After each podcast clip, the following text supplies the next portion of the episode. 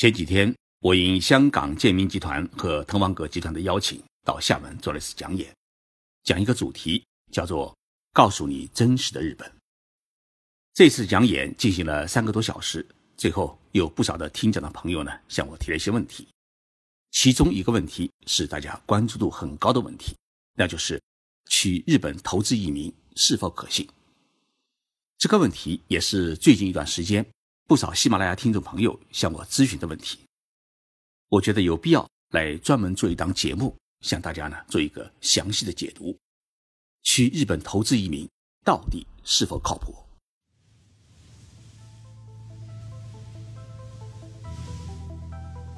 任你波涛汹涌，我自静静到来。静说日本，冷静才能说出真相。我是徐宁波，在东京。给各位讲述日本故事。大家知道，日本是一个单一民族的国家。虽然在北海道呢有一个小小的阿伊努族，但是呢，这个阿伊努族啊基本上已经消失，没有了自己的文化的传承。所以，日本人一直认为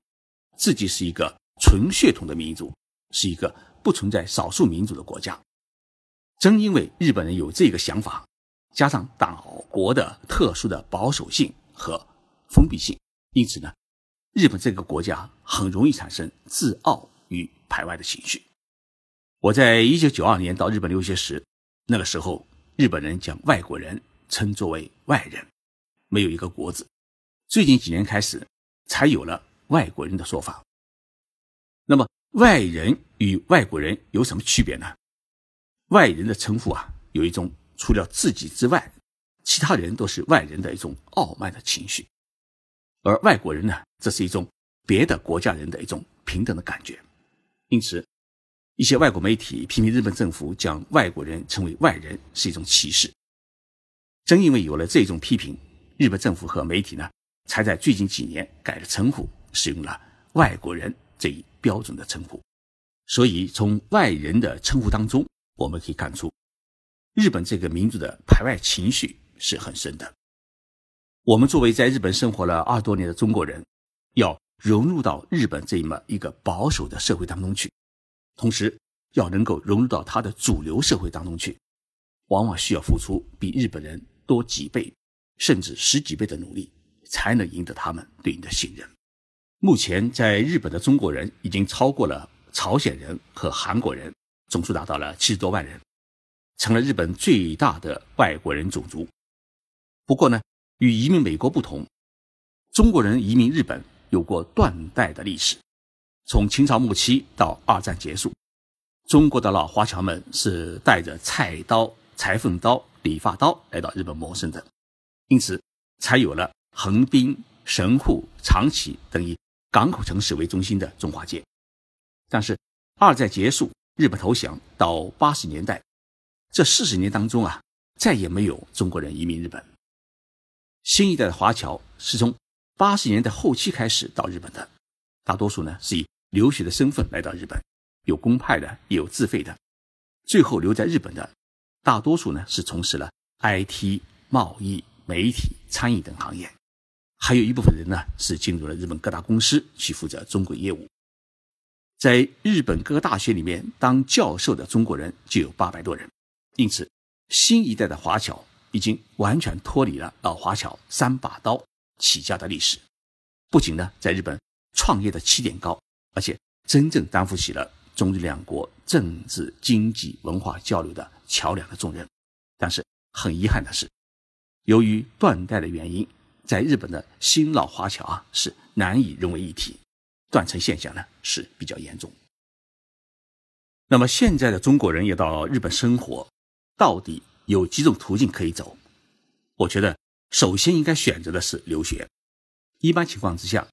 年龄在三十岁以下的中国人，你都可以通过申请就读日本语言学校，或者报考日本大学的预科班，或者直接通过学校与学校之间交换生等方式呢到日本留学。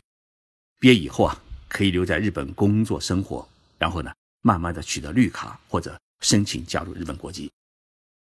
第二种途径呢是工作签证，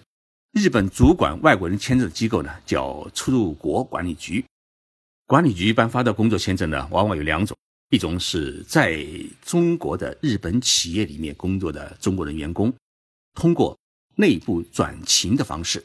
到日本总公司来工作；还有一种呢，是日本公司直接从中国雇佣中国人到日本工作。那么第二种的工作签证的门槛呢比较高，他不仅需要专业对口，还需要被招聘的中国人是这一个专业里面业绩十分优秀。同时，也是日本公司所继续的人才。那么，第三种途径是结婚。与结婚有关的签证呢，也有两种：一种是与日本人结婚，可以拿到呢日本人配偶签证；还有一种与在日本的中国人结婚，可以拿到家族签证。不过，拿家族签证的人呢，一般是不允许出去工作的。第四种签证呢，是文化研究签证，也叫做访问学者签证。就是中国人到日本的大学研究机构讲学研究或者参加表演。第五种签证是研修生或者是技能实习生签证，这种签证呢，事实上就是一个劳务签证。那么这一类签证最长的时间呢是五年，满期以后呢是必须回国，不能直接在日本申请绿卡或者日本国籍。在厦门的讲演当中，几位听众朋友呢集中提出的问题就是。如果在日本投资开公司，是不是马上可以拿到绿卡？这个问题呢，也是最近一段时间喜马拉雅的听众朋友问我最多的一个问题。我就这个问题呢，专门咨询过几位从事外国人签证代理的律师和行政书士，也问过东京入国管理局的官员，他们给我的答案只有一个，而且是十分的明确，那就是日本没有像加拿大、美国。或者澳大利亚那种的投资移民签证，也就是说，你掏一笔钱，委托一家中介公司帮你去海外注册一家空客公司，或者参与共同投资一个海外项目，然后你就可以拿到对方国家的绿卡。这在日本是不可能的。这种投资移民迄今为止日本没有过，目前也不允许这么做，估计今后也比较难，因为日本政府它有两大担忧。第一呢，是担忧海外的有钱阶层呢，通过投资移民的方式呢，大量移民日本，扰乱日本社会传统和经济秩序。第二是担心外国人呢，大量涌入日本以后啊，难以保证日本单一民族的纯真性，影响日本的国家的安全。最近一段时间，中国有些出国中介公司呢，在做一个宣传，说投资五百万人民币在日本注册一家公司。就可以拿到日本的绿卡或者申请加入日本国籍。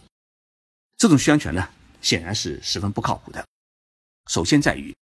外国人在日本投资设立公司，虽然没有很明确的金额限制，但是呢，至少要具备以下几个条件：第一，你不是个人行为，而是企业行为，也就是说，你以个人的名义或者家族的名义在日本设立公司是不可行的，必须是以企业的名义。投资设立公司，除非你自己人已经在日本学习、工作、生活，在日本已经有了就业或者其他合法的签证，才有可能以个人出资的方式在日本申请设立公司。但是呢，这已经与赴日签证问题不怎么搭界了，因为你自己呢已经在日本工作，而且在日本有了合法的身份，只是将身份做一变更而已。第二。你以自己的企业的名义在日本投资设立一家公司以后，你必须要开展正常的经营，也就是说，你每年必须要有一个经营决算报告，而且这个报告呢，必须要有日本政府公认的会计师给你来做，要有良好的经营业绩，同时你必须要雇佣两个以上的日本人。第三，必须要有在日本固定的经营场所，或者是店铺，或者是拥有办公室。同时，你本人呢，必须有半年以上的时间在日本从事经营业务。只有具备了以上三个条件，你才有可能拿到日本的经营签证。但是呢，为了拿到这个经营签证，你每个月要付出多少的资金呢？我帮你来仔细核算一下。如果你在东京要租用一个店铺，或者租用一个小小的办公室，同时呢还要正常经营，并且要雇佣两个日本人，给他们按月发放工资。交纳三金五金，再加上自己的各种开支，你一个月没有六万块人民币是下不来的，这还是最保守的数字。那么一年加起来，你至少需要八十万块人民币左右的开支，才能维持住自己在日本的经营签证。还有关键的一点，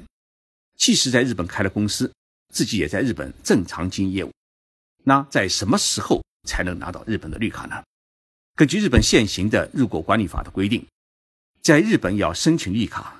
必须要在日本连续居住十年以上，同时你必须要有五年以上的参加工作和纳税的记录，同时你还没有任何的违法犯罪的记录。也就是说，按照正常的情况，你必须在日本待满十年以后，你才有资格申请绿卡。那么，申请加入日本国籍，也就是规划的话呢，条件是否比申请绿卡更严格一点？结果呢，是出乎你的意料。外国人在日本申请加入日本国籍，比申请绿卡来得容易。一般你在日本待满五年以后，有正常的居住地和收入，没有违法犯罪记录，就可以申请加入日本国籍。如果你是日本的配偶，而且已经生了孩子，那么申请加入日本国籍或者申请获得绿卡的条件和年限会更加宽松一点。从上面的分析当中，我们可以得出一个结论：一些中介公司说你投资五百万人民币。帮你在日本设立一家公司，过几年以后呢，你就可以拿到绿卡，或者可以申请加入日本国籍的承诺是很不靠谱的。节目听到这里，也许会有听众朋友说：“徐老师，你讲的不对，因为日本政府最近公布了一项新的政策，如果是特殊人才的话，外国人只要在日本待上两三年就可以申请绿卡。日本政府呢，确实有这一条针对外国人特殊人才的新的规定，但是呢。”这一条新的规定，它的许可范围是极其狭窄的，除非你有成为奥运冠军的潜力，或者你是日本某些领域急需的，同时你又是世界级的领军人物，日本政府才会把你当做宝贝，在短短的两三年时间里面给你一个绿卡。如果仅仅是拥有一个博士学位，就觉得自己就是一个人才的想法，在日本是行不通的，所以。这条新规定对于绝大多数的外国人来说是天上的月亮，看得见摸不着。关于投资移民日本的问题呢，我解答完了。听众朋友们对于这个问题还有什么疑问，请在这一节目的评论栏里面给我留言，我会给大家呢一一解答。今天开始啊，我要到北京采访中国两会，这也是我第二十一年采访中国这一最为重要的政治盛会。我会在新浪博客和微博当中呢，不断的来报道两会的盛况，期盼大家的关注。同时，我在二号，也就是明天晚上七点，会在北京师范大学的京师大厦三楼的京师大讲堂做一次讲演，主题是日本的厕所文化，欢迎大家一起来参加。华文出版社会在讲堂外设立临时的书摊，出售我的新书《静观日本》和《日本的活法》。我到时会给大家签名。谢谢大家收听这一期的节目，我们周六在喜马拉雅再见。